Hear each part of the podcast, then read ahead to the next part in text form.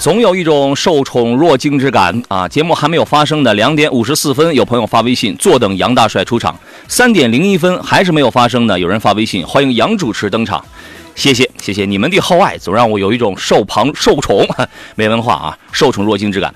笑话诸位，现在是下午的十五点零四分，这里是山东交通广播，在每天下午的三点到五点两个钟头，为各位准时开马启航的专业汽车节目《汽车天下》，我是杨洋。今天是传统的好日子呀，二月二龙抬头啊！祝福各位全家健康好兆头，财富满满在手头，大吉大利在心头。咱们中国人呢，干啥都图一吉祥的寓意啊！愿这份好的预兆啊，好的心情始终围绕在您的身边啊！每周二、每周五下午的汽车天下节目呢，要关注的是汽车维权、投诉还有产品质量方面的内容，所以呢，这也是我们今天下午节目的主菜。如果你遇到了汽车质量或者服务方面啊，或者遇到了需要投诉的一些问题的话啊，只要跟汽车相关的，今天下午可以现场反映，我们将帮你合理维权啊。对相关的法规是怎么规定？的的有些朋友可能不太清楚，对吧？我们也可以现场来分析啊。同时呢，今天节目也会关注到，也会解答到各位新车挑选、选车、买车方面的问题。所以两个小时的综合内容，您。有哪方面的需要，咱们随时进行啊！而且呢，您还可以主动的来跟我们来反馈一下你对你的爱车在质量、在服务方面的一个真实的评价。想了解哪个品牌车型的质量，你也可以直接来提问，好吧？呃，汽车天下节目每天下午三点到五点两个小时，为您提供跟汽车新、跟汽车生活相关的全方位的服务，涵盖新车对比、选车、买车、优惠购车、汽车维权、质量监督、维修保养、二手车车险理赔等等诸多方面。欢迎各位的持续关注啊！今天下午直播间两路热线已经开通了，号码分别是零五三幺八二。九二六零六零或零五三幺八二九二七零七零。另外呢，节目以外呢，山东交通广播的客服电话是四零零六三六幺零幺幺。如果你是在节目以外遇到了跟这个车型投诉有关的一些问题的话，可以拨打这个这这个号码啊，然后请我们的当班的工作人员来。艾特给我就可以了啊。那么然后呢，此刻你还可以在山东交通广播的微信公众号里面收听收看到现在的音视频的双直播。欢迎各位留言互动，在我们的微信公众号里边发送“天下”两个字，可以加入到我们节目的微信车友群。抖音号也在直播，各位请搜索“杨洋侃车”，关注留言。喜马拉雅同样还是搜这四个字回听绿色版无广告版的节目。今天做上宾呢依然是老朋友，中国汽车流通学会的高级工程师焦建刚焦老师。你好，焦老师。哎，杨洋好，听众朋友下午好。先问您一个问题啊。姜老师，您平时开车上高速的话，会设置定速巡航这个功能吗？呃，一般会设，因为比较这个啊，开车比较轻松嘛。哎，现在呢，更高阶的是什么？是 ACC 啊，当然各个品牌的叫法可能会略有不一样，也有叫 IAWC 的是吧？叫什么？主动。自适应巡航这个功能啊，如果再配合上 LCC，就是车道保持，然后再加点什么车道偏离预警啊、主动刹车等等，只要是加上这几个最主要的功能，基本上这就是构成了 L2 级别自动驾驶辅助系统里边最重要的几块根基的这个功能了啊。今天节目一开始呢，我们先说一起跟这个定速巡航有关的投诉。上个周末的时候呢，东营啊，咱们有一位车主车先生呢，跟我们反映了一起关于他认为。比亚迪汽车定速巡航设置不合理的投诉啊，我们今天呢现场了解一下详细的情况。呃，现场连线一下车主车先生，你好，车先生。喂，你好。你好啊，这里是山东交通广播的汽车天下节目，我是杨洋啊。哎，杨洋老师好。哎，欢迎你，请说一下您想反映的这个问题好吗？哦，这样子呀，我那个二月七号的时候，就过了年之后嘛，然后买了一款比亚迪唐 DMI。嗯，呃，两个版本，买了它那个尊荣版本。嗯。然后呢？二月十一号之后，我正好出差，我就开着车去了，凌晨走的。嗯。然后上了高速吧，原原先开车的时候我就喜欢开那个那个定速巡航。嗯。然后我跑了一段时间之后，就设成了这个一百二十五。嗯。然后呢，就发现这个车呀，因为凌晨嘛，路上没有车，路况很好，车况也很好。然后呢，这个车呢就一直在这个一百一啊，甚至有的时候到不了一百一，这个，这个这个，浮动。嗯，最高它稳定不下来，它几乎啊就是每个那么三四秒、四五秒钟啊，就感觉到这个踩一脚油刹一脚，踩一脚油刹一脚，就是特别的这个这个一冲一顿，一冲一顿。嗯，不好意思，我先打断一下，我们想到哪儿，然后可能就会随时打断你啊，这个挺不好意思的。您所反映的这个稳定不下来。您能提供一个具体的时速吗？比如说，它是在一百二左右稳定不下来，它不让你超过一百二，还是说在一百一，还是一百零几这种稳定不下来？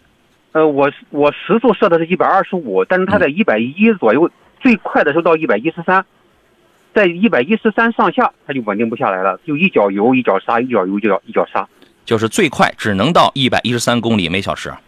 呃，偶尔能到一百一十六。但是它就一直在这个区间浮动。嗯，我问一个问题啊，这个车上有没有一个功能是您没打开的，或者说你提前把那个限速，你比如说它有个 limit 那个功能，你提前把这个限速是设在了，比如说幺幺三或者幺幺六上的，没有，没有这功能。OK，对我我把它那个都关了，而且我去那个呃 4S 店 4S 店检查的时候，嗯，他们那个人员也都给我关掉了，包括那个道路标志的那个识别呀，嗯，都关掉了。啊，您是从哪家 4S 店买的车？呃，东营顺城，东营顺城比亚迪是吧？对对。好，然后呢？然后我就当时在在北京嘛，出差到北京，我在这个，呃，到了办完事情之后，我就去了，呃，北京张宜村 4S 店。嗯。然后他当时检测了一下，用电脑检测了一下，说你这个车的版本我给你升了一下，呃，然后呢，因为当天下雪，他说路试呢咱也没法试，说你要是不着急呢，呃，你就把车留下。嗯我说我我我肯定要开回山东啊。嗯。然后呢，他说那我给你升了一下版本，你在路上再试试吧，你回去路上看还有没有问题。嗯。第二天呢，我就我就开到山东来了，在路上的时候呢，呃，当时那个有点小雨。嗯。去北京的时候路况很好，回来时候有点小雨，然后我设成一百二。嗯。还是这样子。还是不行，呃，前提是这个车机系统的这个软件已经 OTA 了是吧？它升级了一下那个叫弱电控制系统，嗯，说低了两个版本，然后升了一下。升级的叫弱电控制啊。对，好，大概呃我们理解了一个意思，意思就是破除掉原来这个车可能不让你跑太快那个功能是吧？应该是那个意思吧。哎然后他说：“那你开回去路上再试试呗。”嗯嗯我路上试的时候，我回到我们当地，我就我就回当地这个四 S 店了嘛。嗯。然后他说：“那我也给你检查检查。”他插上他的电脑检查了一下，然后当时因为当时嗯、第三天之后，这个路就比较好了呀，他自己开我的车去高速上跑了一段。嗯。说确实是存在这么个情况，就是定不住。这个问题只有你的车存在吗？其他的车主你有没有了解？我我就问他了，我说是不是我这一个车有问题，还是这一款车有问题？嗯，我说你拿你的试驾车，或者你你找别的车同型号的是吧？嗯，咱一块开上去试一下。然后那个顺城那边呢，他们那个说我店里就这一辆，然后我去修车的这个 4S 店呢，我去了两趟，我也不知道不巧嘛，嗯，他有试驾车都出去了，啊，出去啊一天，对对，他就他就他就没法试。啊，所以我也不知道是这一款车就是这样设置啊，你为什么设成，你像这高速允许一百二嘛，你为什么不让设一百二呢？嗯，嗯还是嗯。我这一我这一个这辆车单独的出这个问题？再往后呢？后来呢？再往后，然后他们就给我，因为我我一直打四零零电话，打了他们那个比亚迪四零零啊，嗯，然后打了有十多遍了吧，然后他们说他们也没有权限，他们只能让我去四 S 店修，然后我去四 S 店四 S 店就说他们解决不了这个问题，只能上报，嗯让我等结果。然后，然后呢，我又问四零零，四零零说他们还是让四 S 店修，这不循环起来了吗？嗯嗯，是这什么时间？哪天向厂家来反映来反映过的这个问题啊？二月十一号开始，我就一直在打四零零的电话呀，我基本上打到十六号左右吧，嗯，打了五六天。好，也就是说这个问题现在这个四 S 店给你的回复是什么？说是这个车是正常的呢，还是说他们解决不了啊？呃，他们上报了，他们上报了，然后说是，呃，初步的回复啊，我要嗯比亚迪就是技术部给我，呃，回复一下你这个车为什么不能设？但是现在还没有回复是吧？对他们给四 S 店回复的是说这个车就是不让设一百二。嗯嗯，是我们了解，确实有很多的这个，你比如说比亚迪的秦，有很多比亚迪的车型啊，它的这个定速巡航啊，最高它就让你设置到一百二十公里。首先啊，我要跟咱们车主车先生我要说啊，首先我们是坚决维护，而且坚决宣传，坚决遵守咱们国家的交通法规啊。对，是的，我也是这样子呀。这个我国道路交通安全法实施条例当中就明确规定，高速公路限速的标准，最低限速不得低于每小时六十公里，最高时速、最高车速不得超过每小时一百二十公里。首先，我们是坚决维护这个东西的啊。对，好，那您现在这个是一个什么样的想法跟诉求？那现在就是说，如果是这一款车都存在这样的问题，嗯，那你你最起码要把我这个一百二要达到吧？我现在达不到，是吧？你你你，比如说调一下车机啊，或者升级一下系统啊，嗯，都可以。如果说我这一个车存在这样的问题的话，我刚买的新车还没挂牌，我就反映这个问题，嗯，你是不是要要换换一辆啊？最快就到幺幺三和幺幺六是吧？呃，对，好能到幺幺六就这样了。先把您电呃，先把您的电话先切出去，来，这个请大矿帮我先联系一下这位车主买车的时候那家 4S 店，然后呢，再帮我找到这个比亚迪的这个厂家客服啊。这个我们先问问这个焦老师啊，焦老师，您觉得它所反映的这个问题啊，就是这个设置跟功能它合理吗？这个啊，也不能说合理不合理啊，因为毕竟交规在这放着。但是从咱们这个车主的角度来讲啊，虽然说这个交规有这种啊要求，但从咱们车厂的设计来讲的话，啊，至少这个其他的这种车型啊，包括我在驾驶的车辆啊，都是你可以设置任任意速度，当然一定说是高于六十公里以上啊。嗯，好，稍等啊，咱们马上回来。来，各位，我们继续回到节目当中来。这里是星期二，山东交通广播正在为您直播的《汽车天下》，我是杨洋。今天我们重点是解决了是汽车投诉、汽车维权方面的内容，同时也会关注到各位选车买车的提问啊。书接上回，刚才提到了一个东营的车先生反映他的这个 BYD 唐 DMI 在设置定速巡航的时候啊，虽然说法规不要呃，他不让超这个一百二十公里，但是他感觉呢最高啊就是一百一十三和一百一十六公里啊，他感觉这个有点差距啊。我们还是先问一下这个焦老师，刚才没有没有说完啊。虽然我们有这个严格的这个法规规定，我们每个人是必须要去遵守的，对吧？那么焦老师，您刚才您想表达了一个意思，请您补充完整。啊，我我的意见呢，其实交规是这样要求，但从咱们车厂这个设计角度来讲啊，也不用那么特别的拘束啊。毕竟我们这个车辆，你大家可以设想一下，在这个交规这个一百二十公里这个基础上啊，现在允许百分之十以内的这个超速啊，咱不能叫超速啊，一百二十公里以上啊，基本上它开到的超百分之五啊，一百二十一、一百二十二、一百二十二公里啊，都是在这个合法范围之内的。啊，但是如果说按照这位先生所讲，他的车辆只能开到一百一十三、一百一十六，那你远远的没有达到这个标准。对，差有点大呀。从从咱消费者的需求来讲，你肯定说就出现问题了。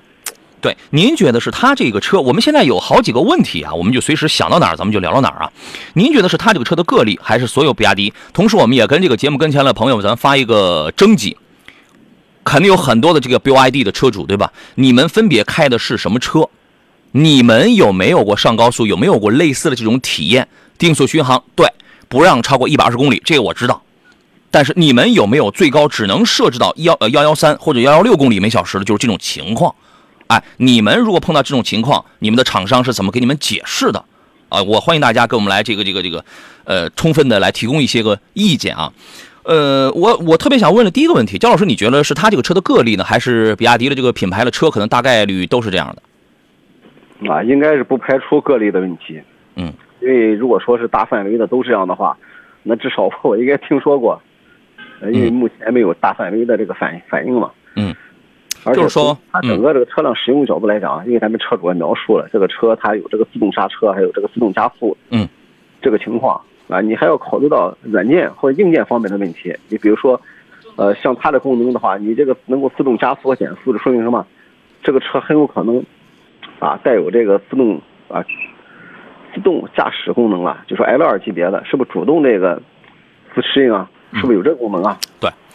呃，大矿呢在给我们在联系车先生的那家比亚迪的四 S 店，但是负责人表示呢，呃，这个他正在高速上正在开着车，大概四十分钟之后才能跟我们再来做连线。那这样我们咱们待会儿咱们也可以跟他再做连线，我们就验证一个事儿，这个事儿在比亚迪的这个车型上，尤其在唐 DM 这个车上，这个事儿是不是一个厂家出厂就这么定的？啊，我个人呢，我我个人有一个想法呀，我觉得一方面可能是体现出比亚迪是不是它代替车主做了一个遵章守法的决定，限速最高不超过每小时一百二十公里。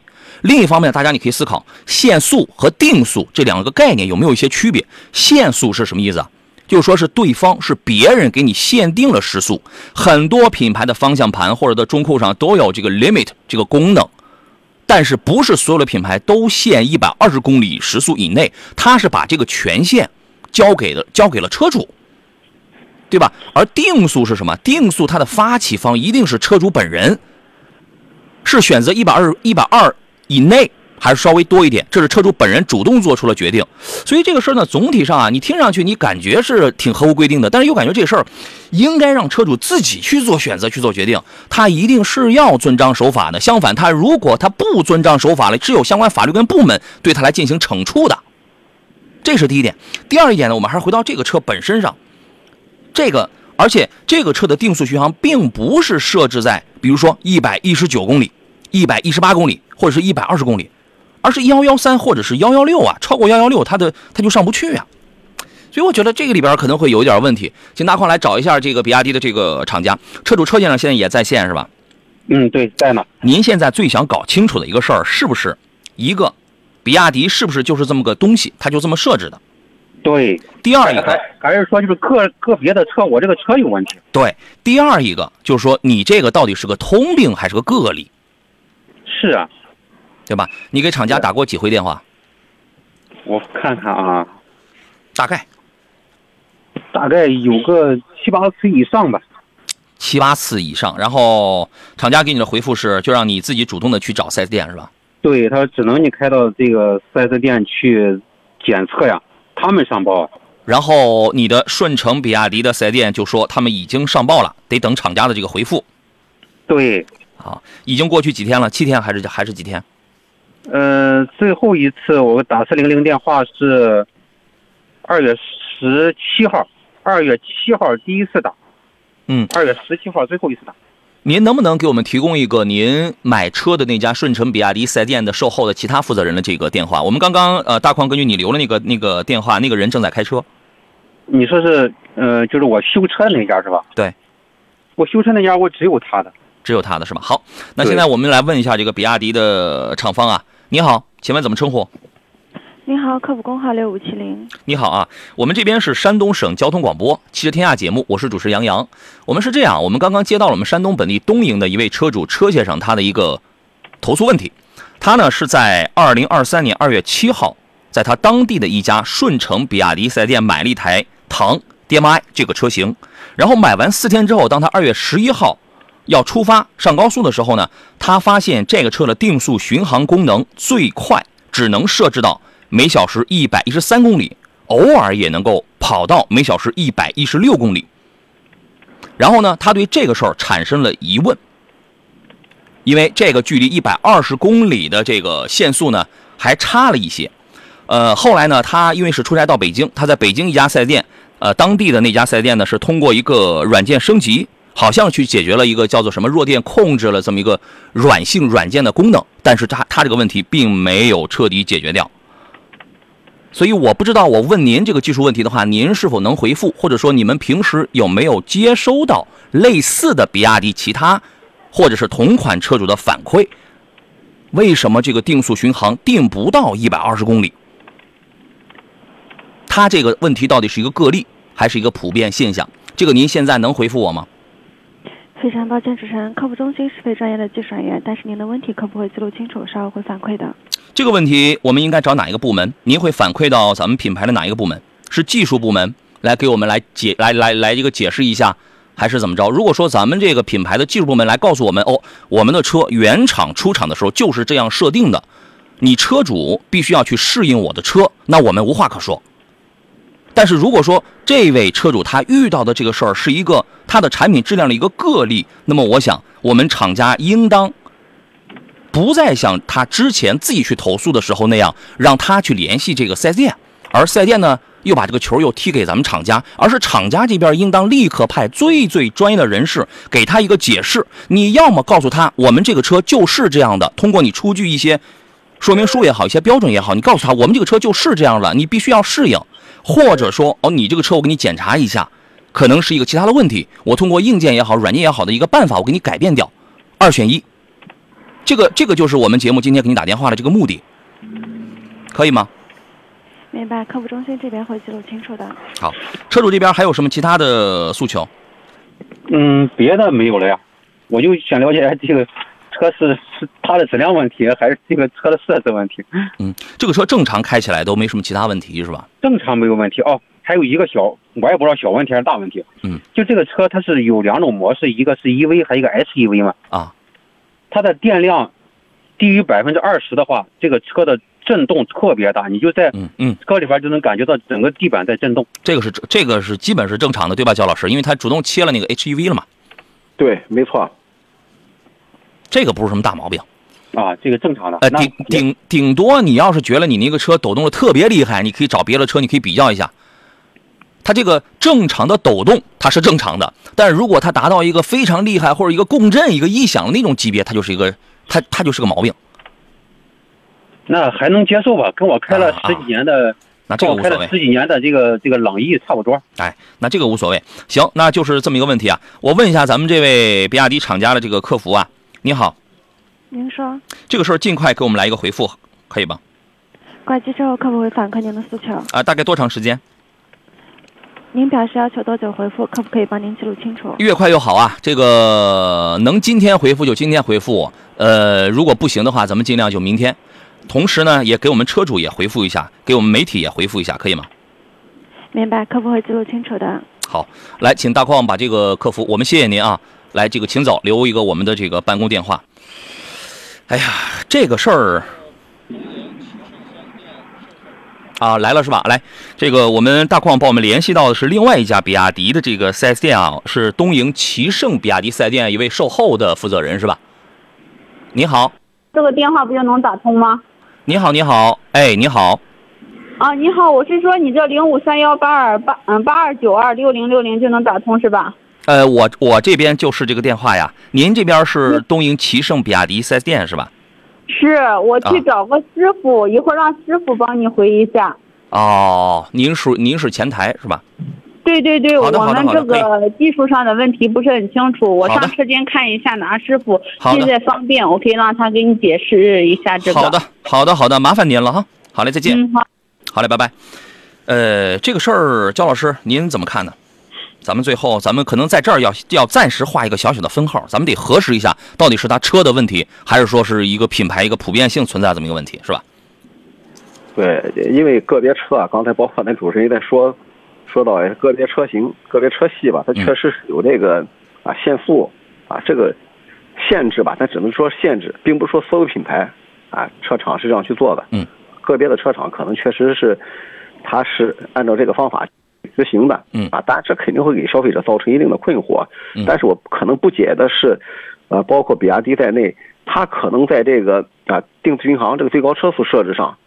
因为它是不是设置了门槛？我现在在想，嗯是不是它所有的车型都设到一百二是个坎儿？对，所以我上来我就先问了车主，你车上有没有一个功能？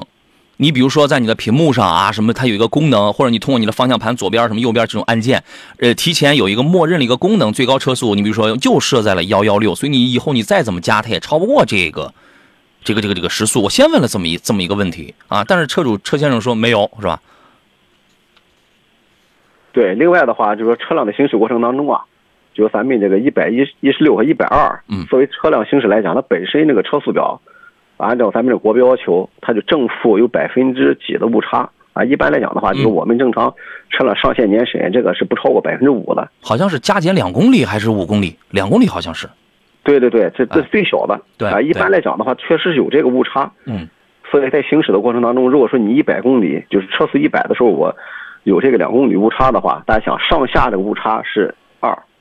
嗯所以说，从咱们正常的车辆的设置来讲啊，包括这个软件的计算问题嗯啊，包括因为我不知道咱们这个车主的轮胎是不是原车的没有换过，包括四 S 店卖给他的时候是不是轮胎没有换过？轮胎。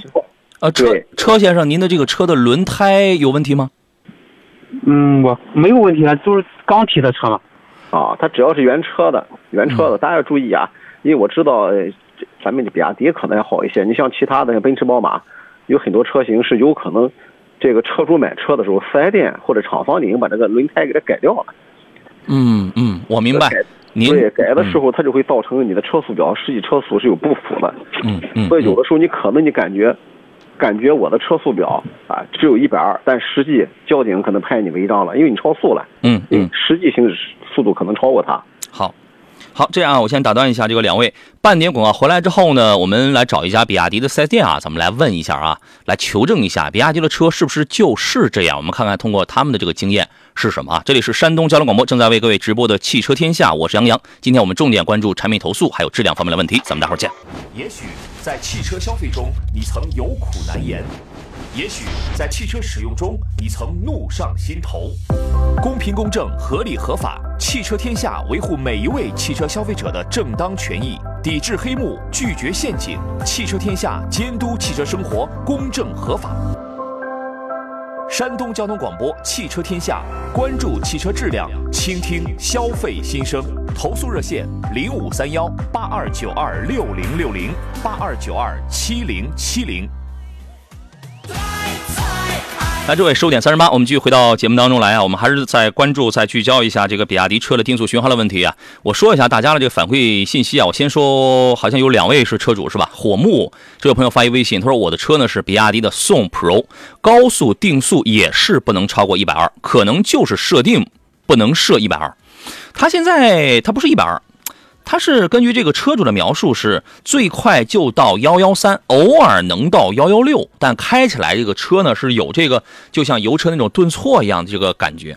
山野 traveler 这位朋友说呢，遵纪守法，时速不超一百二十公里是个人的选择，但是你的厂家对功能有限制，不太理解。对，这个就是我一开始我就抛出的一个功能，限速那是别人给你的发起的，而定速这是车主主动发起的。如果车主在定速这个方面他违法了，是有相关的法律法规，是有这个相关的部门去对他去进行这个惩处的，所以这是两个方向。小明同学说肯定是系统故障呀。徐志东升说厂家限速设置也是根据高速公路限速指定的吧？对，这个都是没有问题的。我同时我还收到有另外一位车主是叫他叫短腿快跑，他说呢我的比亚迪宋 DM-i 定速巡航幺二五是没有问题的。啊，你是真实的这个车主是吧？因为这个是网友啊，我们这个不太清楚，我们就姑且就当你是一个真实车主啊。我们继续回到节目当中来，这个我们的这个导播还在继续给我们来找到比亚迪这个当地 4S 店的这个售后啊。我们继续回到节目当中，呃，这个座上宾呢，现在是中国汽车工程学会的高级工程师焦建刚焦老师啊。你好，焦老师。嗯，大家好。这个咱们说了这么多了，其实最后咱们可以暂时来一个小结。你觉得他这个事儿可能这个问题会出在哪儿？这要根据咱们这个其他车主反映啊啊，包括我刚才查阅资料，嗯，这个确实是比亚迪厂商在部分车系上吧，车型上啊做了这个限制。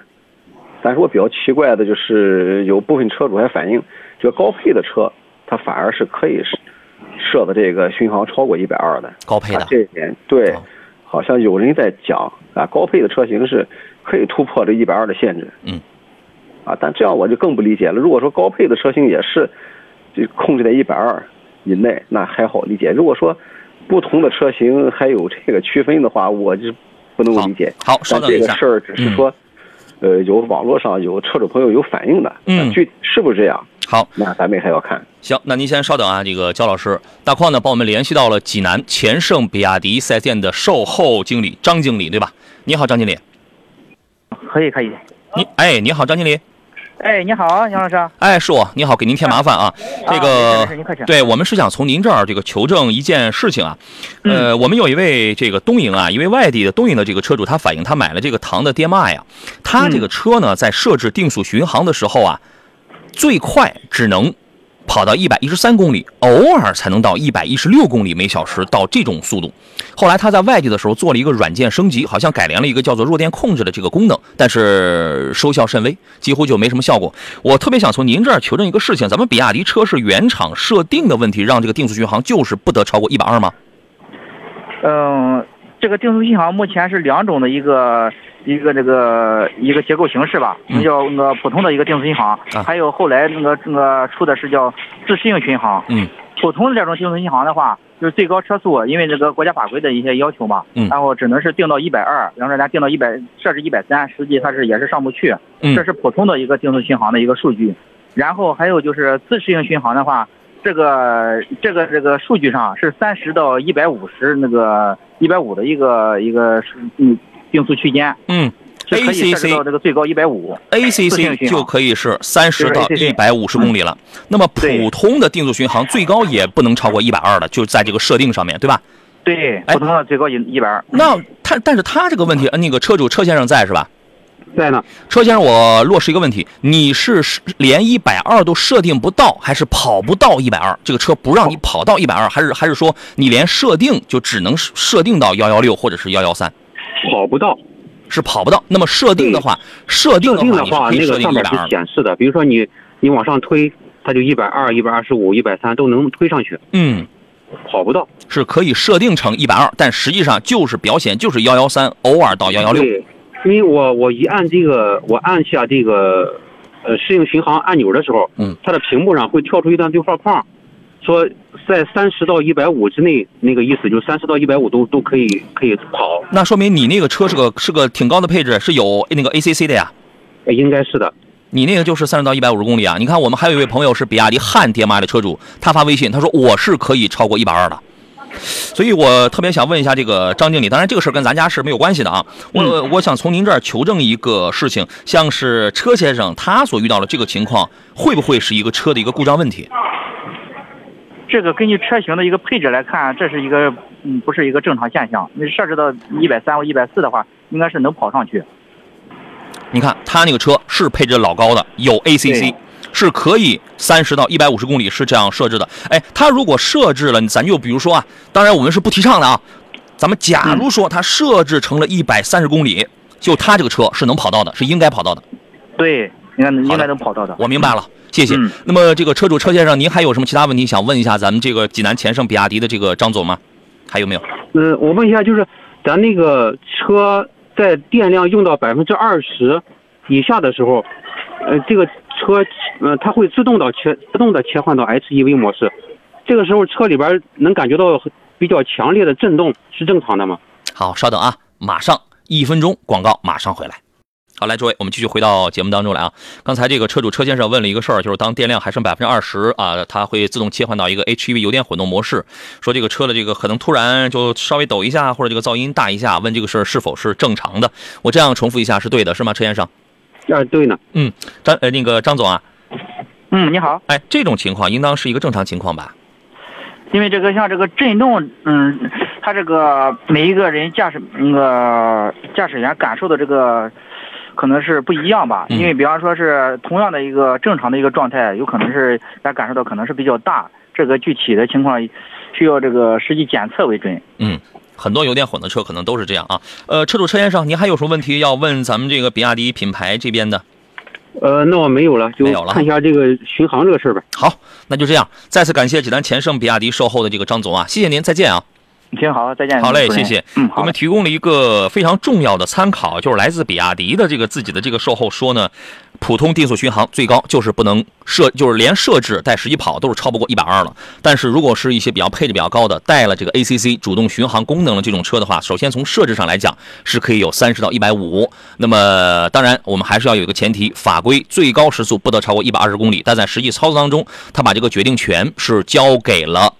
定速的一方是定，它不是是品牌主动给你限速，而交给了定速一方，就是说交给了车主。那你违法，自然有人去惩处你。但是这个主动权我交给了你，我是可以在三十到一百五十公里之内来这个切换的。所以说，通过这样，我们现在大概率判断，你可能就是这个车有这个故障啊，是不是这样啊？这个焦老师，呃，我我认为首先就说这个，它屏幕显示是不是能够到一百五，这个不重要。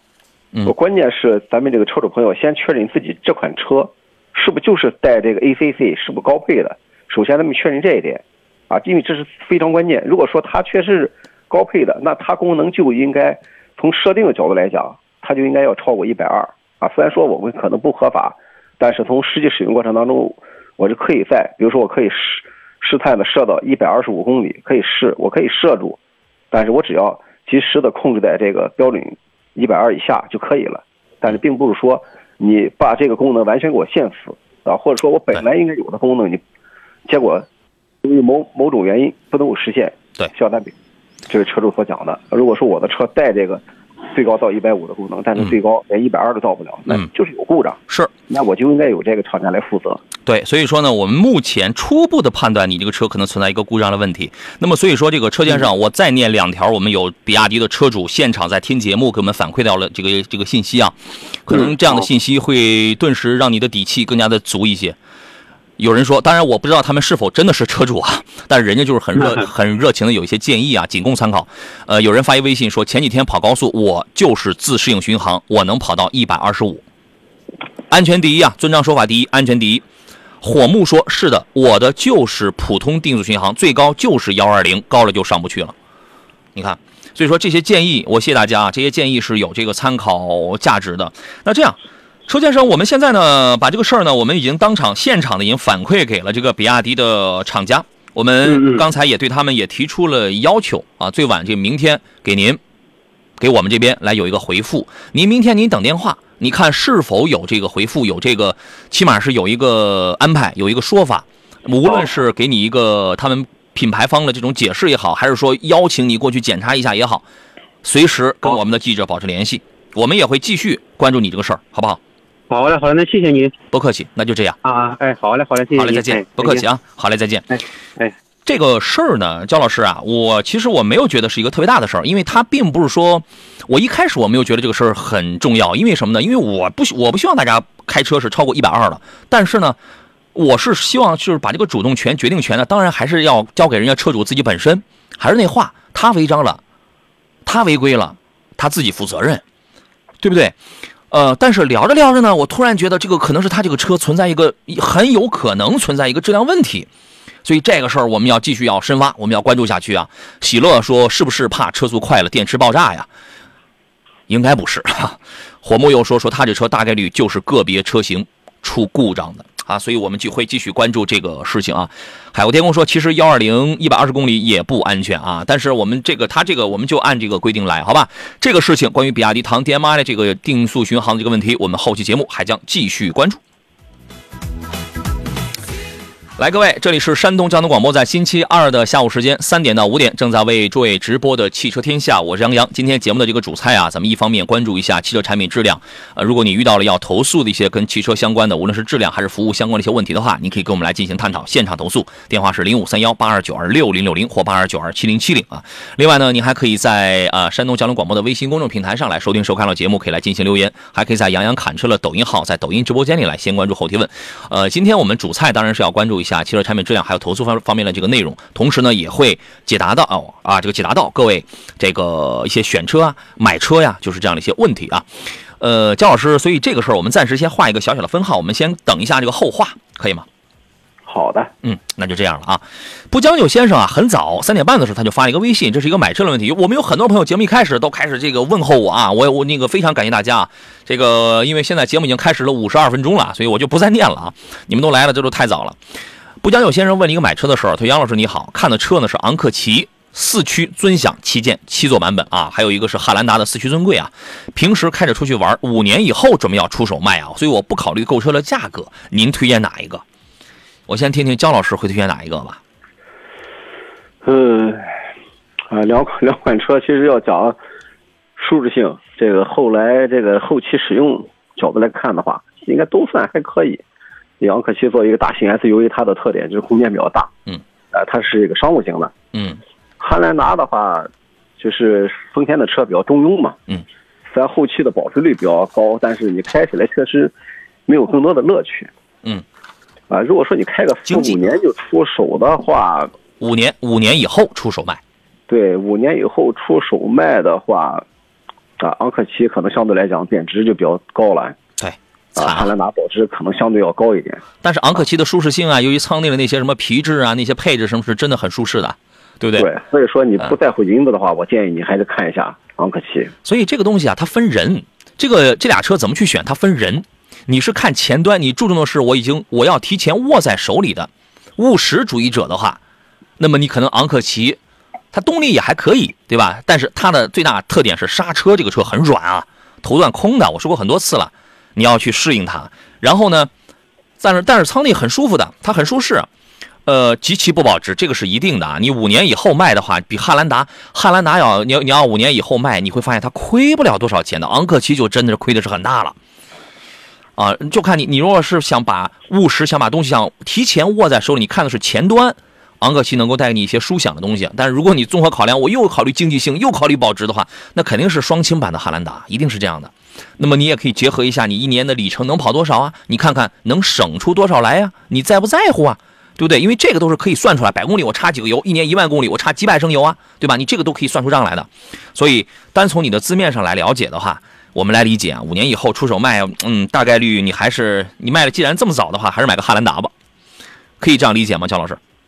啊，也可以这么理解。但从可靠性来讲，我认为昂克旗四五年的时候质量还可以。嗯啊，如果说你开个十年八年以上，我很怀疑昂克旗那个机器是不是要进入修理的阶段。是吧？是啊，得嘞。这个我们来接通热线上等候的李先生他的电话，看看他要反映的是什么样的问题啊？你好，李先生。哎，你好，主持人。哎，欢迎您，请讲。哎，你好，呃，我想反映的是第四代汉兰达混动的至尊版和尊贵版，并没有配备这个 CarPlay、CarLife 等这个手机互联投屏功能。嗯。第四代汉兰达至尊版没有配备这个 CarPlay，是吗？对对对对对。嗯。然后呢？然后再它这个属于哎，我那个打断一下，它这个属于是之前有，但是它后来是减配掉了，是吧？这个，嗯，它之前有没有？它只有一个是 OTA。嗯。哎，它只有是一个 OTA，但是这个，嗯，两驱的那些，它就是八英寸屏幕的那个，它有这个 CarPlay。哦。哎，到这个，你像这个两驱精英五座版。两驱精英七座版，嗯，和四驱精英七座版，以及四驱豪华七座版，这些都配备了这个 CarPlay，嗯，呃，两驱尊贵版、四驱尊贵版、四驱至尊版是都没有配备这个 CarPlay，嗯。明白了，这个我们之前节目上也说过啊，关于汉兰达呀，关于这个一汽丰田的皇冠陆放啊，现在投诉的集中点啊，就来到了车机部分了。您那个就是你觉得这个 CarPlay 这个，你主要想投诉它没有这个功能是吧？对，它对你的生活会大会造成很大的影响吗？是的，是的，因为它这个百度，它这个车载车机的这个自带百度地图啊，这个导航呢，并不是很准确，有时候偏差会很大。哎，您给我们能不能详细解释一下，它这个地图，它这个导航到底具体在哪儿？它偏差会有多大？就比如说，哦，呃，这个路径的识别，哎，路径的识别会出现呃绕路的情况。绕路啊？嗯，对。这个您是怎么比较出来的呢？是走的是非常熟悉的老路啊，还是同时开着其他的什么手机导航之类的？呃，我是同时开着这个车机的百度和手机的高德。啊。发现这个路线不对是吧？对对对，它比高德要多走多走很很呃多走一段吧，算是。它这个有没有提示你你没有升级到一个最新版本？什么这个那个地图包嗯不是最新的？它有没有提示你这样的？呃，没有。另外，它这个就算是提示吧哈，我也我也没有这个流量了。嗯。好，还有吗？它这个它这个流量，呃，收费也比较贵，嗯，哎，三 GB 的年度收费是七百八，半年是四百，嗯，一 GB 的年度流量费是二百七，呃，半年是一百四十元，嗯，反正就是得你年年交费，对，年年交费，而且我觉得吧，它这个，它这个流量啊也也很少，嗯，基本上是不够用，是啊。我们听上去确实是不怎么够用，呃，我这个焦老师，您还记得上个星期五咱们做节目的时候，我们当时提到一点是什么呢？关于一些智能车机啊，未来的车企能从这个车上硬件上能挣钱的地方余地已经很低了。其他的在软件方面，比如说阅呃这个应该叫什么叫付费阅读，软件付费，在这个地方能够挣的钱那是海了去了。所以说呢，广汽丰田现在也找到了另外的一个挣钱的一个一个一个门道了。是吧？啊，您这个车还有什么其他想要反馈的地方吗？还有就是，它这个车机，就是说除了，嗯，就是说没有配备这个 CarPlay 以外，哈，嗯，呃，还有像花屏啊、黑屏、卡顿、发烫、死机，包括断网等故障也也有，也也比较频繁。您都遇上了？呃，我呢，呃，我也有遇到过，但是我那些车友们什么的嘛，哈，他们。当然，每个人都会遇到不同的一些情况嘛。嗯，我们综合讨论了一下，就总结出来会有这些这个故障。有多少？有大概有多少人同时反映就类似的问题？你身边的朋友？呃，少说几十个是有的。嗯，通常在什么样的情况下花屏、黑屏啊？是在行驶当中吗？这个还真说不好。就有时候行驶当中突然一下，它它就黑了，要不就滑屏。好，呃，这样您先暂时挂掉电话。呃，我们在广告四点钟之后呢，这导播会给您把电话回过去啊。我们再想再了解一下这个事儿呢，在大概一周以前的节目当中，我们曾经提到过。现在围绕着广汽丰田跟一汽丰田的这个投诉啊，已经不再最聚焦的，已经不再是那个机油增多跟乳化了，已经来到了这个车机系统配置很低，而且功能真的很卡顿的这个方面了。看来我们说的确有其事。我们进入广告，回来之后咱们接着聊。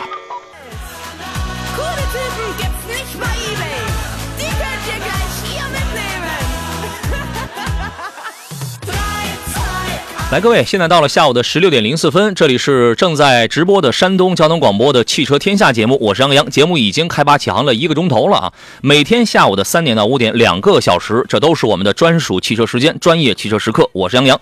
呃，每天呢，我们会根据节目内容设置的不一样啊，我们要力求服务大家全方位的汽车生活。每周二、每周五，我们重点聚焦的是汽车产品质量，包括解决大家你个人所遇到的一些个跟维权啊、跟投诉相关的一些汽车方面的内容啊。当然，今天我们也会穿插着去聊一些选车、买车的一些问题啊。刚刚在。整点广告之前呢，我们接到了一位咱们山东的这个车主李先生所反映的一个第四代汉兰达一个车机卡顿的问题啊。这个事儿之前其实我们在节目当中啊还没有收到他这个投诉的之前，我们就已经说过，这也绝对不是一个个例啊。你现在你比如说你登录一些什么汽车投诉网站啊，或者说你收集一些啊关于他的一些投诉的问题啊，原来是比较聚焦在什么啊机油增多、机油乳化，但是现在呢有太多的车主反映的都是车机反应迟钝啊，系统版本。更新不了，还有人这个反映说是这个车机卡顿无无法升级啊，减配了这个 Car Life。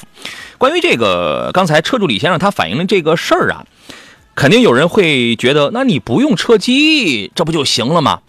那你老用手机导航，这不就可以了吗？但他有时候他毕竟不方便啊。你想想啊，就是这种事儿，他不遇到自己身上的时候，你就不会觉得我买一个车，我是多么想他都尽量的去方便。如果说这个车不是取消掉 Car Play 的话，它就完全可以用这个功能，让它的这个水果手机投屏到这个车机上，然后用它免流量的这个车机的导航、车机的地图，就完全是可以实现的。但是正是由于它减掉了这个 CarPlay，那么它如果想在不影响、在不低头看手机啊、不歪头去看那个什么那个手机支架的情况下，我要用这个车机导航的情况下，我就只能给这个广汽丰田厂家我去付流量费。而刚才这个他他说了几个数字啊，我没有记清楚，什么一个 G。一这个半年几百块，啊，几个 G 半年什么一千啊，这个还是几百块钱，所以在这个隐形的费用上来讲，这已经成为了我们很多的车企要下一步要去挣钱的一个一个类似于付费阅读的这么一个硬通货了。所以说，一旦这个体量要那要大起来的话，这车企这条是很容易挣钱的。所以说，在有一些我们消费者可能会更多的去关注到，哦，它是不是你比如说它它这个减配掉防撞钢梁了。它减配掉这个大的跟安全、跟操控什么防倾杆这些有关的一些内容，我们往往看不到，或者暂时还没有开始意识到的是，它减配掉了这些软件，也会让你口袋里的钱悄悄的流失掉。大家你可以想一想啊，当年我待会儿我问问李先生啊，他是揣着多少钱？他是不是揣着四十万买了这台车子啊？现在车主李先生已经在线了是吧？来，我们来问一下，你好，李先生。哎，你好，主持人。哎，当年你买这个车花了多少钱？我特别八卦一下。呃，这个是汉兰达的，因为至尊版它是最顶配的嘛。是呀。呃，是三十五万零八百，因为白色的要多加两千块钱。嗯。那您这也就办完落地就奔着四十万了。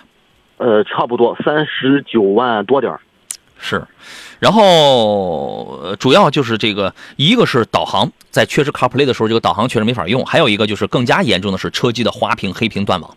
对吧？其实就是聚焦在这两个这软件问题上，是吗？是的，是的。呃，应该是一个是软件的问题，一个是硬件的问题。我觉得那个它的那些花屏、黑屏什么的，应该是跟硬件有关。嗯，是啊，肯定的，因为它这个屏幕这个东西，肯定它就属于是一个硬件这个问题了啊。对。呃，之后呢？之后您有做出过哪些这个维护自己权益的动作？呃，给这个广丰的四零零客服打过电话。嗯，什么时间？打过多少次？有什么反馈？反馈就是 说这个新 CarPlay 这个新车机带 CarPlay 系统是正在研发中，目前什么没有明显进度这些话。哦，一个顶配的车，然后没有一个 CarPlay，确实有点说不过去啊，是吧？是是是的，哎，嗯，没有任何的这个解释啊，就其他车主，你身边的这些朋友们，他们也没有得到过任何的这个补偿之类的是吧？没有没有。哎，您再跟我们说一下你那个流量费的事儿，多少钱？流量费就是三 GB 的流量，嗯，呃，年度收费是七百八十元，每年半年收费是四百元，四百元收费为半年，二百一十元，月收费是七十三元。好，七十三，每个月啊，还挺贵呢，还。是。这，但是这个相较于这个嗯，运营商手机流量，实在是高了太多太多了。比手机流量贵多了。是。这个才只有个三 G 一啊，GB，一 GB 的流量是一年二百七十元，嗯。半年一百四十元，嗯。一个季度是七十三元，一个月是二十九元。哎呀，我可能只能买得起这个，但是一 G 可能不够我用啊。确实是。现在下一个地图包可能它都远远超过这个了。嗯，您平时经常出远门吗？我呃有时候会出远门，嗯跟这个我要花，就是你每半年、每一年，就是以后你但凡你只要想用这个车的导航，每年至少是要么是两百七十元，如果地图包再大的话，每年必须要额外再花七百八十块，因为你这个手机跟你的车机是没法连的，是没法用的。对对，对吧？然后呢，比这个更加重要的一点就是你在使日常使用当中，车机就是你刚才反映的花屏、黑屏、断网的问题。是的。好，呃，找过厂家，厂家他们是什么情况？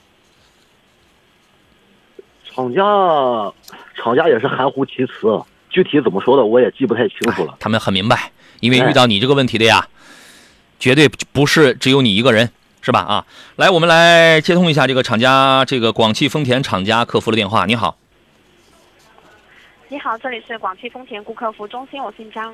你好啊，张女士啊，我们这边是山东交通广播汽车天下节目，我是主持人杨洋，我们节目正在这个进行全省的这个直播呀。关于咱们这个广汽丰田汉兰达，我们的山东车主李先生反映的这个问题啊，他买的是一是你们一个最贵的车，至尊版，办完了将近四十万了，他这个车呢没有配备 CarPlay 功能，我觉得这是个小问题，咱们先说这个小问题。然后呢，就是他平时用这个手机导航用着很不方便，而且他如果用这个原车车机的导航的话，据他反映，他对比过啊，他同时开着两个手机对比过，车机导航偏差很大，还绕路很大。此外呢，更跟这个问题比较起来，更加重要的就不是说他必须要花钱去买流量的问题了，更加重要的是这个车机会在使用的当中过程当中会花屏、会黑屏、会断网。我想问一下，对于这个问题啊，您在日常工作当中有没有接有没有接到过类似的投诉啊？明白您意思了。那因为我们顾客服务中心的话呢，是负责回答顾客的来电。那主持人您这边方便提供一下顾客信息？嗯方便也会让我们负责人尽快联系啊到顾客呢。我现在就是一个顾客，我想问一下，这个是什么原因？应当怎么办？我替我们的李先生，咱就问一下。那非常抱歉了，那我们会将这个情况反馈到我们负责人这边去跟进的。那确实是非常抱歉啊，就是您在日常生活当中，这个是应该不是您接到的第一通反映同类问题的电话吧？是不是啊咱们就闲聊一下。呃，由于在电话里的话呢，也是看不到车辆的实际情况，所以也是无法做出客观判断的。那我们会将李先生这个情况呢记录下来，那负责人也会尽快跟李先生取得联系的。啊，尽快一般是多长时间？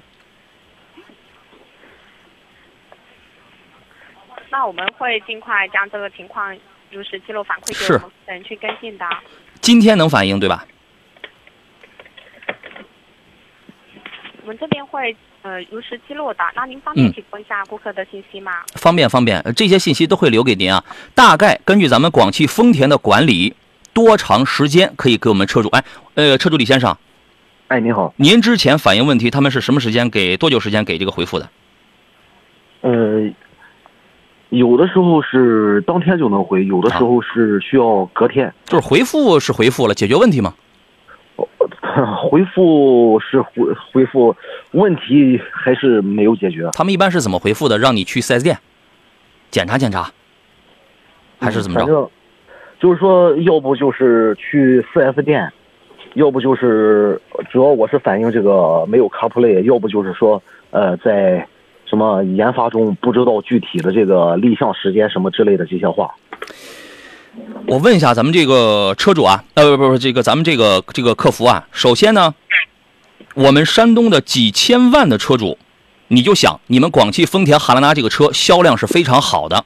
那么在整个山东，包括在我的这个汽车节目当中，是有很多很多的听众，很多很多的朋友是特别喜欢你们的车，他们也许已经成为了你们的车主，也许马上现在考虑正要计划要成为你们的车主，但是现在遇到了这么一个非常严重的问题，作为他们。要看到的是，我们广汽丰田这个厂家针对老车主的一个处理的态度，尤其是处理的这个意见跟办法，在这里边既要有态度，还要有速度，还要有程度。所以说呢，如果说咱们以前跟这个车主的交流就当是踢皮球，现在是整个山东交通广播在全省直播，我们要追这件事情，我希望咱们厂家拿出最快的速度，拿出最能让车主满意的解释乃至解决方案。给车主来予以回复这个问题，好不好？那我们会将此情况反馈给我们厂家顾客服务中心负责人这边的。尽快，大概什么时间能给我们媒体给车主进行回复呢？那我们会尽快将此情况反馈给我们负责人去跟进的。来，各位，我们继续回到节目当中来啊！我是杨洋。哎呀，这个我们这个广汽丰田这个厂家客服啊，真的是。我真替你，我很着急啊，因为你给你表现出来这个态度，就是这个事儿跟你的工作没什么太大的关系。我们有听众就是发微信说是复读机啊，广丰踢皮球啊，呃，因为大家所处的这个职位不太一样，所以你也许你会觉得你只是干好你自己的事，我就接通一个电话，我就机械式的我完成就可以了。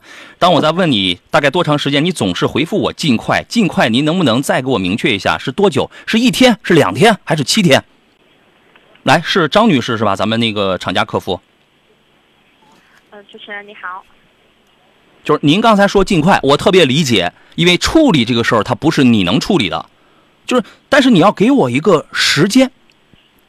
我们现在啊，我我跟你讲，咱俩现在不是在私下通话啊，整个山东的车主现在都在听着你，因为你现在就代表广汽丰田，就你们的管理系统是要求你多长时间之内。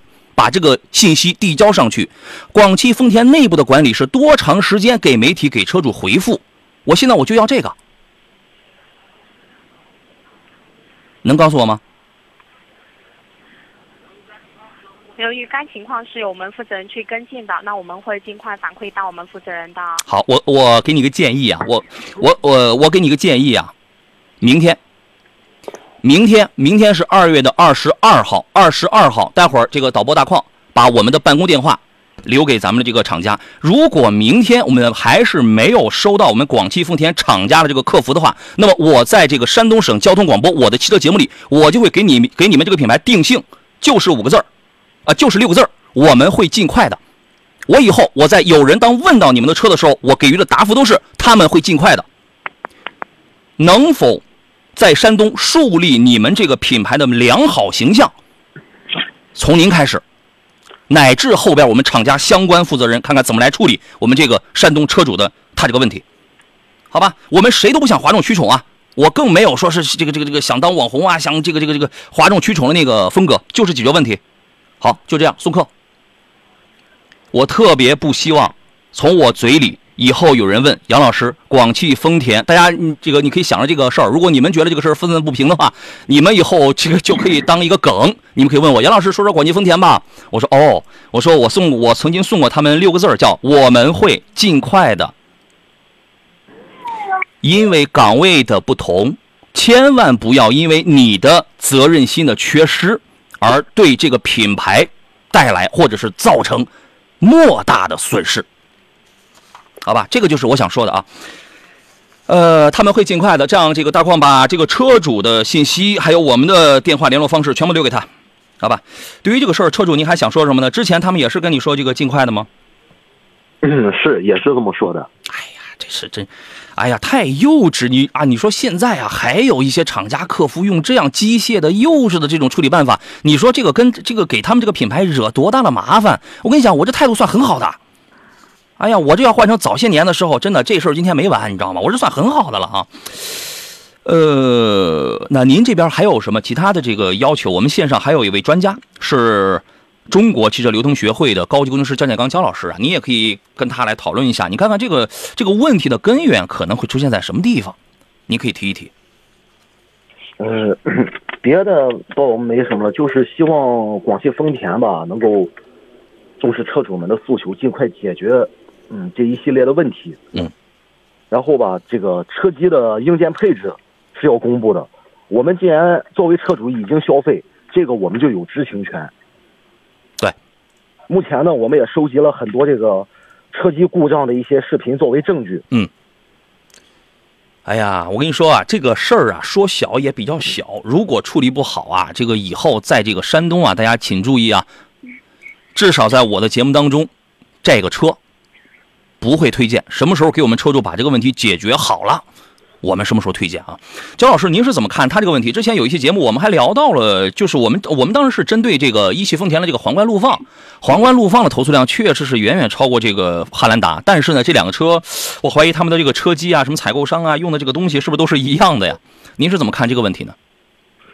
啊，首先咱们可以认为这件事儿其实是传统汽车制造厂啊，基本上同存在一个通病，基本上对这个车机系统啊都是不重视的情况，因为基本上都属于第三方外包这种情况。嗯。所以说，属于他们自行开发的这个东西比较少，啊，所以说无论是硬件还是软件，可能厂商的角度来讲，他可能就是满足咱们客户的一般的需求就够了。嗯。啊，但是从近几年咱们车辆的发展来看，这个他们一些他们的个人的要求，就是各就是这些厂商他们对自己的要求太低了，已经不符合我们现在这个客户的胃口。另外，该提供一些功能他都没有提供，这个确实也说不过去。为什么会出现这种情况？就是当躺着都挣钱的时候，日子过得这么好的这个时候来临的时候，他还会考虑我要提高服务吗？现在的竞争压力很大，但是听上去仿佛啊，从这个车主的经历，包括这个客服，他说我不知道这个客服是否是能够代表这个品牌，能够成为反映这个品牌这个质素啊，包括这个这个形象的一面镜子啊。假如能，那么它反映出来这个问题真的是非常非常的严重。一个品牌，从领导人到这个下边的所有各个岗位的员工，他们用了多少年，用他用了多少的精力去制造一款。比较优秀的产品，往往就会倒在一次又一次不经意的服务缺失当中。是这样的，你看，我们有朋友，我们有朋友都说没办法粗口啊，就是说没爆粗口就不错了，是吧？那这个肯定是不能爆粗口的啊。还有人说广汽是真不行啊，客服就是复读机呀。还有人说客服就是踢皮球啊。还有人说广丰就是这样的啊，采集数据采集半年，OTA 从来都没推送过啊。还有人说支持杨洋，不是大多数的人都像杨洋一样敞亮。我跟你讲，今天我们真的是，也当然也没有说是这个这个控制不住自己啊，什么发很大的火，那个没有用啊，那个也没有什么必要。那就这样，这个大矿现在已经把信息全部交给他们了，是吧？好，呃，李先生，哎，你好，这个事儿呢，您肯定您找到我们了，我们肯定会最终会有一个水花，会有一个结果，会有一个结论。那咱们就继续关注这个事情，我们就看一下，明天也好。反正我们定的时间是明天，我们看一下厂家有没有人会联系到我们联络的你，可以吗？可以，可以。好，最后还有什么想说的吗？对于这个品牌，要不要再表扬表扬？没有了，没有了。是他们能解决问题，所有车主们就谢天谢地了。是啊，哎，好，那就先这样。好，好嘞，再见啊。哎呀，这个服务岗位啊，你说这个万一大家，咱就举个例子啊，这个焦老师，万一咱们有听众想找我，想办个什么事儿啊，电话打到大矿那儿去了，大矿爱答不理的，然后服务也极为不好，让人家这个听众的体验感非常差。你说人家听众拿我怎么看呢？对，确实是从服务流程来讲，还是很多厂商做的不够不到位，过于机械了。是。那么作为客户这些反应的话，我认为根儿上并不是说在某个客服，嗯，是因为这个厂家他对待车主的态度出现了问题。对。因为现在很多厂商就存在什么问题啊？就是信息反馈上去之后，嗯，他们反馈太慢。对。而且这个客户的这个反馈上的一些这个问题，他们是否认真对待了？对。关键问题是我发现这么多年下去之后，啊、尤其是在车机系统，咱别的别说了，别的比如说有的牵扯到安全的，嗯，他不敢不做，不敢不改。但像这种无关痛痒的，他认为又不影响我的车的销量，我就拖着呗。嗯，我花这么多钱去自己研发干什么？因为在门外膝盖是弯着的，排队买车的人有的是呀。对啊，所以说大家看到我们国产车在这方面做出的努力。所以说我买车的时候，我我一般来讲，我 我肯定不买很高配的，我买低配的，因为我知道有这种情况，我自己改。比如说车机系统，我就要改具备这些功能的。对，我还想提醒大家要注意一个事情是什么呢？看似一年就就是七百八十块，或者一年就两百七十块。我相信我们有人在节目跟前听这个事儿，一定会觉得啊，是不是小题大做了呀？一年就这点钱交了不就完了吗？如果是这样想的话，那是你向你提，你是在向一个东西在背道而驰。这个东西就是所有消费者有正确、正常表达自己权利以内诉求的这样的一个权利。如果说因为有这样一批先行者，他们坚决捍卫了作为某一个品牌车主的正当的权益。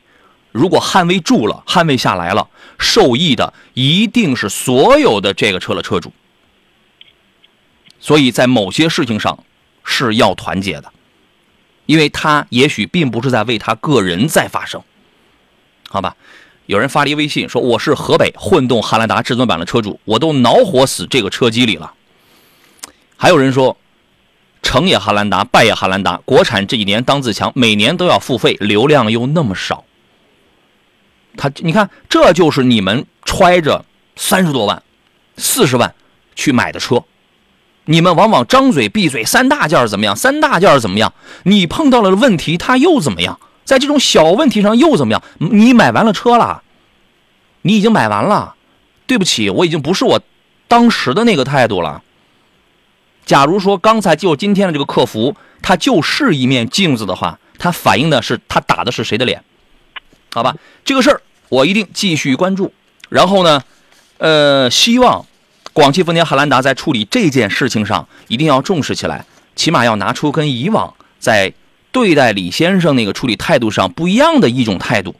不然的话，你可能真的就有一个标签了，六个字：我们会尽快的。假如说此时此刻让我来写一篇文章的话，那么标签一定就是这六个字我们会尽快的。有朋友发微信说花最多的钱受最大的气。我们我们热线上还有一位朋友在等候是吧？咱们半点之后吧，三十呃四点半之后给他回电话吧。还有人说广丰踢皮球太严重了，根本不管啊！这个车机呢就是广丰和百度合谋割车主韭菜的，这个我不太清楚啊。但是我也不知道他是跟谁合谋的。这个所谓的合谋，咱们打一引号啊，现在哪有那么多合谋啊？但是车主遇到了问题是正常的反馈，正常的投诉也好，这是车主的权利。一切都是正常在发生的，所以作为一个聪明的品牌来讲，一定是尽快的、加急的、妥善的去处理掉。一旦处理掉的话，你知道这种美誉度啊，哎呀，在这个车主在媒体当中，这种美誉度那是很那是很厉害的，好吧？那就这样啊。来，各位，我们也向大家发起一个三幺五之前的征集：您是否是丰田汉兰达也好，皇冠陆放的这个车的车主？您是否是这种车的车主，或者说是其他的什么这个车系的车主？你的车机有没有遇到像刚才我们李先生所反映的，没有配备 CarPlay 啊？然后呢，要花钱去买流量，而且硬性的问题是导航偏差很大，而且用着用着车机就出现花屏、黑屏、断网。你们原来不都说这个国产车谁谁谁吉利什么什么又又卡顿又怎么着？好家伙，你们都表现了义愤填膺吗？现在这个这个车怎么样？很多人。甭管是还没买还是买不起这个这个车，都觉得啊，这个车闭眼就买这个，买发动机送车是吧？现在遇到了这样的问题，你还会不会继续买？你还会不会继续关注？你觉得服务重要还是质量重要？还是说其中有一个是不重要的？还是说双方是同等重要的？也欢迎各位继续关注山东交通广播汽车天下，我们将一起来关注一下关于丰田汉兰达它的。车机的问题，好吧，我们进入半天广告，稍事休息。回来之后呢，我们继续来接通热线上等候的下一位啊听众。来，各位，现在是到了下午的十六点的三十四分，这里是山东交通广播啊，每天下午的三点到五点为全省的朋友进行直播的汽车天下节目，我是杨洋，每天下午两个钟头解答各位在汽车方面的诸多问题。每周二、每周五我们解决的是汽车汽车投诉跟维权方面的内容啊。这周我们的这个投诉可能要这个排队了。呃，今天节目上我们收到了一共是有两个投诉了，尤其是刚才我们这个投诉广汽丰田汉兰达这个车机问题的，我不知道前面大家有没有听到过，也许听大节目流水听，现在有很多朋友刚刚拧开这个电饭煲是吧？这个特别可笑啊！有车主投诉的说，他这个车呀，人家还是花了落地将近四十万买了一个顶配的，但是车机花屏、黑屏、卡顿、导航偏差不准，然后呢还要自己花钱去交这个流量费。关键是当车主之前找到这个厂家客服的时候，啊，也也是来回踢皮球。然后刚刚我们找到厂家客服的时候，那种事不关己的那种态度啊，就是让我们觉得特别的气愤。好吧，我们会尽快反映的啊。我们就看看广汽丰田在处理车主在处理这个媒体的这个反馈到底要用多长时间。我们给他算着，好吧？刚刚我们是十六点是吧？二零二三年的二月二十一号的十六点，咱们也这个较上劲儿啊，咱们也较上劲儿。他拖三年，我们就报三年，咱们就看一看啊。呃，收到一条微信，有人说买了二零二二款的混动至尊版。还是汉兰达呀，说被车机折磨的难以忍受，广丰不予解决，他们把这个车机演变成了捆绑圈禁车主的自留地，不允许车主有任何可以使用车机以外的程序。它没有 CarPlay 啊，呃，那个车有没有 CarLife 啊？你要是安卓系统的话，你 CarLife 或许可用，但 CarLife 那个功能，说实话真的很烂，你知道吗？但是如果对于很多的这个水果那种用户的话，你没有 CarPlay，你就只能花流量，你要么你就买个手机支架，要么你就低头看。你想享受你原车带的那个导航门都没有？你这个交费吧，你一年七百八，三个 G，要么一年两百两百七，一个 G，他就把你给这个锁死了。就是这种叫类似于付费阅读，就是这个是他们以后挣钱的主要收入。我跟你讲，一年不会，我个人猜啊，一年不会低于几十个亿的，不会的，因为它的体量太大了啊。所以这是来钱的门道。你们光看什么三大件这个怎么样怎么样，看不到的地方多了多了去了，朋友们。好吧，以后多听我们的节目，我们会告诉你什么品牌、什么什么车型，它的坑是在哪里的。我们继续来看这位朋友，他因为他发了一个内容比较的长，他说呢，呃，不允许车主有任何可以使用车以外的程序，而内置的软件软件程序都是百度提供，一堆什么外卖、酒店、停车等等程序，把软件植入费应该是赚足了，对他两头赚。是的，说自己的这个 Car Life 却不预装，就是为了防止车主投屏不使用他们的内置程序，而。百度地图车机版垃圾的不能再垃圾，几乎无法使用。我用过，说无奈跑长途不敢用它，只好在十二点三英寸的屏幕旁边挂一个手机支架，用手机导航，可笑至极。你也是四十万的车，对吧？可笑至极啊！说反馈一年多时间了，广丰根本不予解决这些问题，全让车主买单，割韭菜割的那叫一个硬气。所以，所以各位。即将要踏入菜园的朋友，即将要成为一颗光荣而又璀璨的而又悲催的韭菜的朋友，多听听这些前辈们的这个意见，这都是绿过来的。还有朋友发一微信，阿土伯说，广丰之前针对老车主的投诉发过调研，大概意思就是问愿不愿意付费加装 CarPlay。哼，对对对，你付费加装是吧？一个低配车都有的配置，顶配居然要花钱加装。我们琢磨琢磨，厂家是什么心理？一个低配车型都有的 CarPlay，你顶配没有，他吃准了你买顶配，揣着四十万的钱的人，买这个车的人脑子不灵光，还是你不说钱？他们是怎么想的？也许在汽车消费中，你曾有苦难言。也许在汽车使用中，你曾怒上心头。公平公正、合理合法，汽车天下维护每一位汽车消费者的正当权益，抵制黑幕，拒绝陷阱。汽车天下监督汽车生活公正合法。山东交通广播汽车天下，关注汽车质量，倾听消费心声。投诉热线：零五三幺八二九二六零六零八二九二七零七零。来，各位，十六点的四十二分了，星期二的这个工作呢，即将要画一个小小的句号了。这里依然是山东交通广播正在为诸位直播的汽车天下，我是杨洋。今天我们处理的是汽车投诉方面的一个内容啊。刚才在我的这个抖音视频直播间里，有朋友问了一个问题，他说这个吉利博越 L 的车机会遇到类似这样的问题吗？我跟大家讲啊，因为我可能记得不是很准，但是一个是吉利，还有一个是其他的有几个国产品牌啊，他们是内部有有它有一个规定，当收到客户、收到车主有这样的投诉的时候啊，先甭管是怎么解决，应该是二十四小时还是四十八。可能是二十四，如果我没记错的话，就是你们可以去调查去问一下，应该是在二十四，最多是四十八小小时之内必须予以回复。先甭管是是怎么解决，就是人家我跟你讲啊，你现在你别去担心啊，这个说他这个这个国产车这儿不行那不行，现在合资品牌又怎么样？世界级大佬又怎么样？他重视你了吗？他不一样是拿你是这个这个这个这个当那个什么吗？好吧。这个时间呢，我们继续来请回我们今天的座上宾是中国汽车工程学会的高级工程师焦建刚焦老师啊，你好，焦老师。嗯，大家好。所以说，在这个服务这个方面啊，根本就不分什么说国产是一定比合资、一定比百年品牌差的，对吧？对，应该是咱们这么讲，目前国产车这个服务啊啊这几年应该说和以前相比一个巨大的进步啊，至少咱们从这个车辆的质量。角度来讲，质量越来越好，而且我们对这个客户的这些意见更重视了。是，而后续我们在这个啊人性化的基础上啊，特别是车机系统，咱车辆其他技术不说了，那种进步更大了。车机系统这一方面，因为我们应该是远远的超越了现在，不管是进口还是合资车型。对呀，所以说呢，以后不要一提什么有人一反映我买个国产车怎么样，然后立马挑出一堆的这个键盘侠。大明白，王大娘、李大爷呢，在那指点江山、激扬文字、挥斥方遒，说那车技不行，卡顿的一匹怎么样？怎么样？哎，你看看这儿，你看看丰田这个又如何？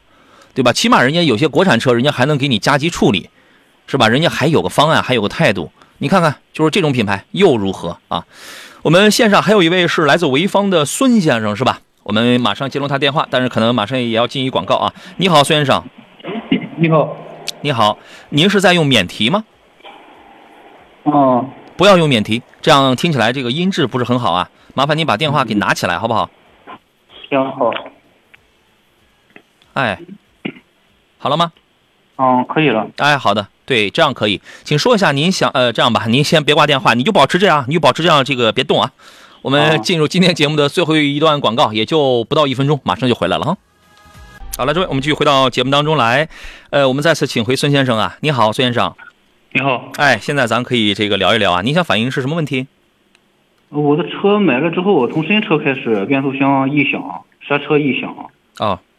然后四 S 店一直给我拖拖拖拖到了现在，也没有给我解决。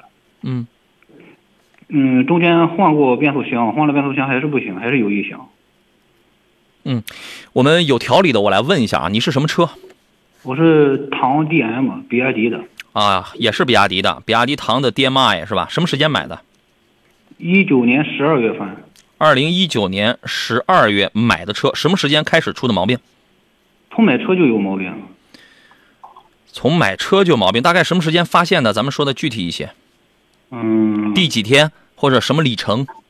因为这些都是硬性标准。里程应该是。想一想，到就买了车回去嘛，回去应该就是就买车当天，不是买车当天，回去也就几天吧。几天呀？这个你得把它说准呐，是不是？三四天。三四天，从买完，您说了越准，这个我们就咱们就越有点把握啊。啊。买完后三到四天。对。因为你说你都买完了这一年了，买完半年了，我现在我想退车，那是没有任何一个地球上没有任何一个法规是这个支持你的哈。所以你最好你把这些事儿，你这个你都说准了，而且不仅是说准，而且还要提供一定的证明证据的啊。嗯。买完之后三到四天，就出现了变速箱的是变速箱异响吗？还是什么？变速箱异响。那个 eCVT 的变速箱异响。啊对。啊，后来呢？后来是立马就回店里边了。呃，我给当时疫情，疫情店里就一直推，一直推推推，就说是疫情之后过来检查。推到了什么时间？第一次检查是哪一年几月几号？嗯，二零年，反正是也就是几个月吧。准确时间？三四个月。你第一次进店检查，你现在还能记得是二零二零年几月几号？第一次进店时间啊，对，应该也就是二零二零年三四月份吧。三或者是四月份进店检查的是吧？哦。从你第一次进店检查开始，你这个车才有维修记录的，对吧？哦。拖坏了，啊，然后呃还有什么要那个补充的事儿吗？你那个现在是给你换变速箱了，这还是怎么着？已经换过两次了。呃，分别是什么时间换的？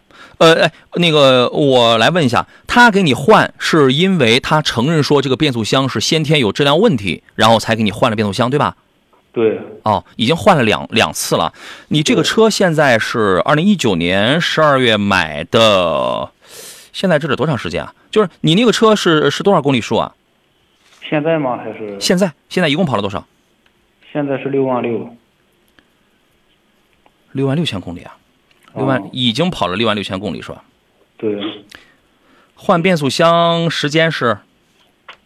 换变速箱时间啊？对。二一年。说，二零二一年什么时间换的变速箱？这得好好想想。哎，您这提前也没整理点什么东西啊？现在就是给你换过两次变速箱，是吧？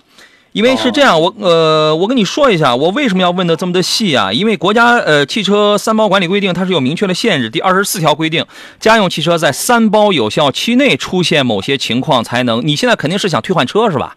对。哎，所以我必须要问的要细一些呀，因为人家法律第二十四条人家规定的是三包有效期叫三二五，我给大家总结过，三二五包三六，三包就是两年。五万公里以先到为准，怎么才能退换车呢？发动机、变速箱、动力蓄电池、电机，因为质量问题累计更换两次仍不能使用的。他们是疫情，他们是因为疫情嘛，不是找了就说是说是疫情啊，一推再推啊。你这个你不要跟我讲，我非常理解你，所以我才必须要问清楚你第一次出问题、第一次有记录是什么时间，大概第一次换是什么时候？你现在里程是跑了多少？我问了所有问题，都是想尽可能的去帮助你去具体解决问题，对不对？啊，哎呀，所以说你后头今天节目聊不完这个事儿，你必须要整理好这些个详细的一些个，比如说凭证。记录凭证啊，然后来发给那个大矿，好吧？呃，这样的话，那么你现在就是一个退换车的一个想法，是吧？嗯。我们先听一下，我们先分析一下这个情况啊，焦老师，我们先听一下这个今天专家焦老师，您的有什么问题或者有什么建议吗？啊，我的建议啊，就说还是第一个，要咱们车主朋友先详细的先提供，就说这个维修记录你肯定要有啊，几月份对修的啊，原因什么？是当时，如果说最好有四 S 店的一些这个原始的工单，最好，对，原始记录一定要有。你没有记录的话，是我们帮你维权不好维。对。另外，就是这个厂家，你说你每一次这个更换变速器前后，这个车辆有没有好转？啊，这一点很重要。啊，据我的判断，如果说我换了变速器，啊，原来我所谓的这个异响啊，它消失了或者减轻了，那证明肯定变速器的事儿。那可能用一段时间，它又出问题。那证明这批还还是和刚才一样，我换上之后就好，然后用一段又不行，那说明有可能变速器它就是存在质量问题啊，可能是这这一批次的变速器存在问题。另外，我这个更换两次变速器，如果说在十年之内符合三包政策了，啊，当然现在从目前来看可能已经超期了，这样就和厂方去讲，我更换那个时间段，因为疫情影响嘛，这种特殊时期，我本来应该退换车的。啊，你为什么没有给我这样去做？后续你怎么去处理这件事儿？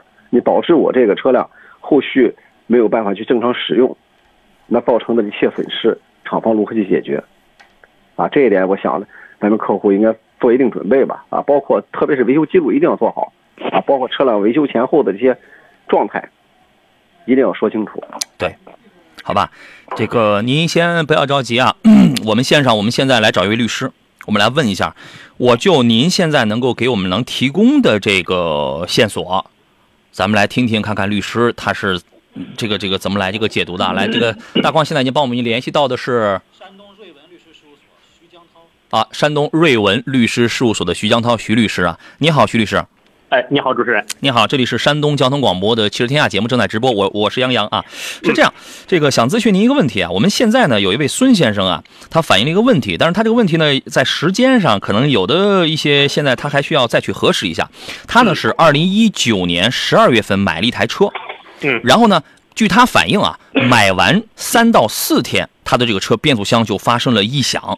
当时因为有疫情的原因，所以一直就被拖了下去了。后来他第一次进店，这车是一九年十二月份买的，他第一次进店开始有维修记录是二零二零年的三月或者是四月份。这个所有的信息，这些我没有我说的不太准确的信息都得。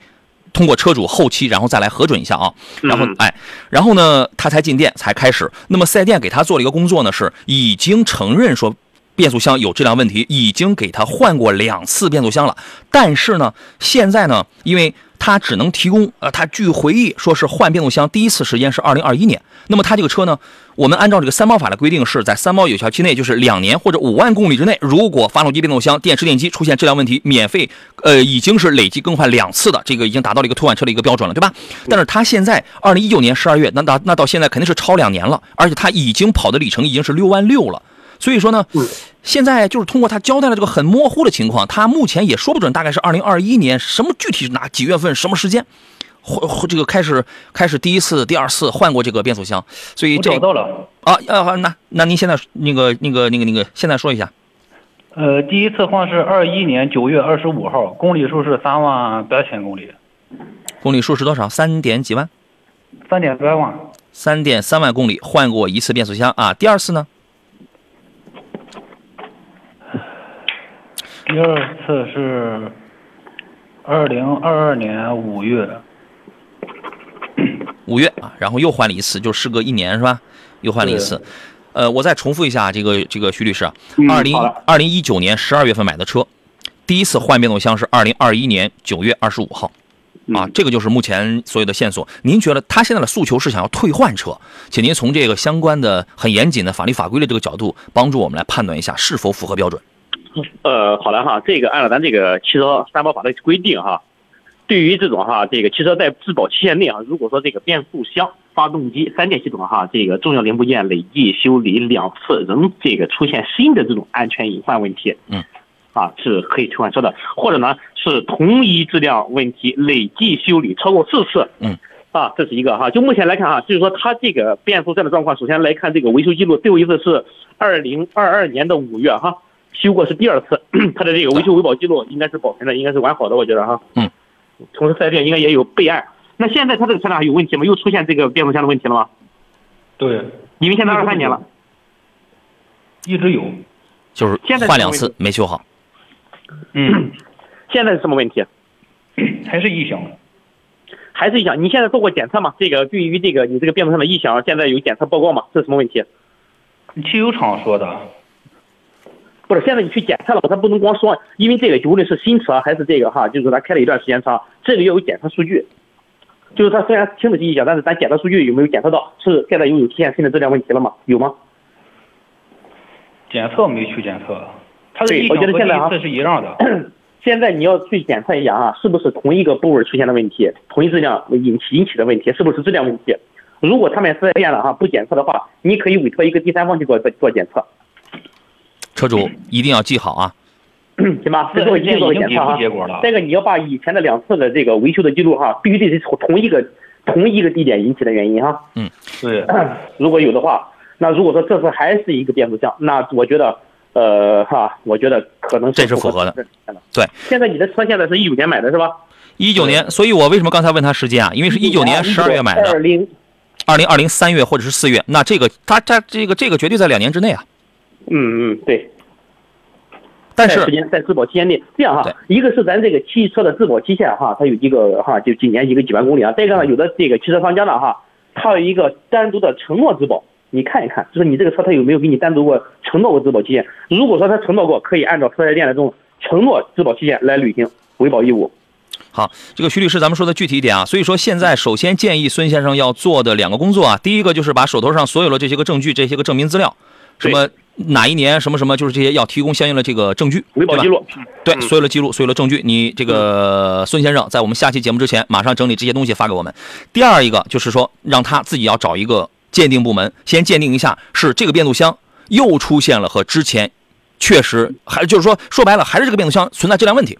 对对，就两次需要没效，现在有同一哈重大部件出现同一质量问题，那是可以负责退换车的条件的。对，嗯，可以吗？那个孙先生。然后利用本周时间，抓紧时间，咱们就算是这个就指出了一个很明确的一个办法了，就这样办。嗯。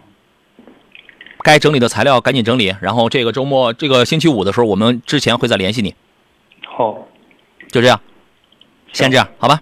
好。好，节目到点儿，先这样哈。好嘞，再见。也再次感谢徐律师啊，谢谢您，再见。嗯，好，再见。今天时间关系，我们节目只能这样仓促结束了。再次感谢。我们今天的嘉宾来自中国汽车工程学会的高级工程师焦建刚焦老师，谢谢您，焦老师，咱们下期节目再见。嗯，好嘞，拜拜。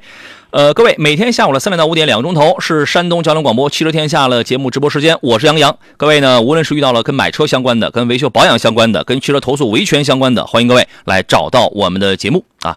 待会儿祝各位下班愉快，晚餐愉快。明天下午的三点到五点，咱们准时再见，拜拜。